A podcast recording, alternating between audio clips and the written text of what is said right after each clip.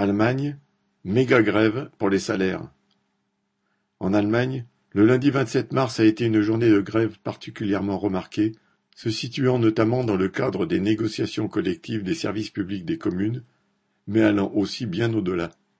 Ainsi sont concernés les salariés du ramassage des ordures, des transports en commun, aéroports, crèches, administrations et hôpitaux municipaux. Les grèves d'avertissement, grèves dans le cadre des négociations collectives, ne sont pas rares dans ces secteurs, mais cette année, avec l'inflation qui pèse sur les salaires, elles ont été massivement suivies. La pression des catégories les plus mal payées, travailleurs des bus et trains régionaux, du ramassage des ordures, s'est notamment fait sentir dès le début des négociations. Mais les communes, très endettées, sont moins disposées que jamais à céder quelque chose. Le syndicat Verdi revendique 10,5% d'augmentation générale, avec un talon d'au moins 500 euros pour souligner que ce sont les bas salaires qui en ont le plus besoin. Il en est à peu près de même à la Deutsche Bahn, DB, les chemins de fer. Là aussi, les travailleuses du nettoyage ou les agents de sécurité touchent parfois un salaire de base inférieur au salaire minimum. Mais l'entreprise ne voulait rien lâcher. Il y a deux syndicats à la Deutsche Bahn. Le petit syndicat des conducteurs de train GDL a appelé à la grève plusieurs fois par le passé mais le plus important, EVG, qui regroupe tout le monde, contrôleurs, mécaniciens, électriciens, agents d'accueil, de sécurité, du nettoyage, vendeurs et aussi quelques conducteurs de train, ne l'a pas fait depuis des années.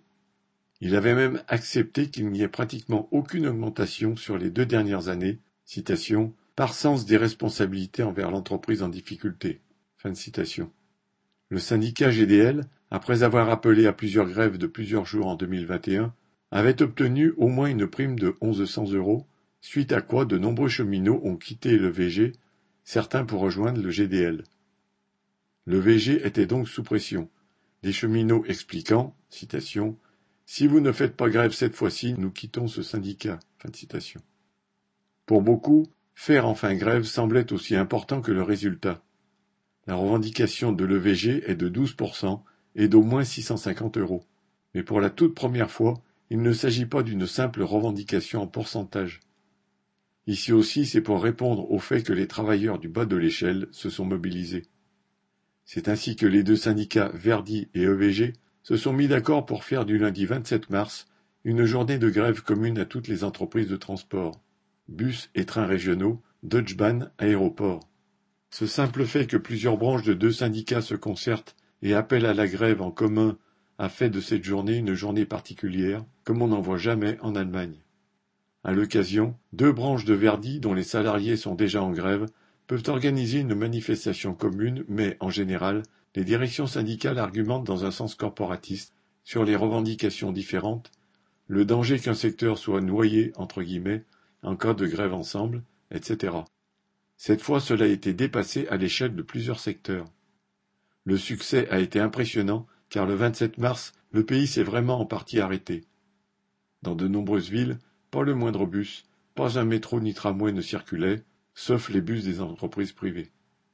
Dans les aéroports, la sécurité aérienne et le personnel au sol étant en grève, aucun avion n'a décollé, par exemple à Francfort ou à Munich. À la Deutsche Bahn, pas un seul train n'a roulé sur les grandes lignes et presque aucun train régional. Dès avant son lancement, les médias et le monde politique se sont déchaînés contre cette grève, indignés que les syndicats osent paralyser le pays et frapper l'économie en plein cœur. Ils n'ont eu aucun succès, les grévistes se réjouissant à l'avance de la grève et s'étant ensuite sentis fiers quand trains et transports urbains ont semblé volatilisés. Dans la population travailleuse aussi, loin de trouver exagérée la revendication de 500 euros pour tous, beaucoup ont commencé à la reprendre à leur compte disant que, compte tenu de l'inflation, c'est la somme dont tout le monde avait besoin. Parce que les grévistes ancraient cette revendication de 500 euros dans le débat public, parce qu'ils osaient demander autant, beaucoup de salariés ont ressenti cette journée presque comme leur propre grève. En fait, le refrain des médias contre cette grève, que tous faisaient en même temps, entre guillemets, alors qu'il aurait été tellement plus pratique de s'y mettre sagement les uns après les autres, comme leur expression de méga-grève ou de grève générale, a fait germer cette perspective dans beaucoup de têtes. Certains ont commencé à dire, Exactement, c'est ce qu'il nous faut, une grève générale. Nous devons tous faire grève en même temps. Le fait est nouveau en Allemagne, où cette idée n'existe plus depuis des décennies, tant les négociations salariales et le droit de grève sont encadrés et verrouillés. Une idée qui n'existait pas dans les consciences, ou seulement dans les livres, ou pour d'autres pays, ressurgit ainsi. Avec la réussite du 27 mars, l'état d'esprit d'un certain nombre de travailleurs et travailleuses est peut-être en train de changer. Alice Morgan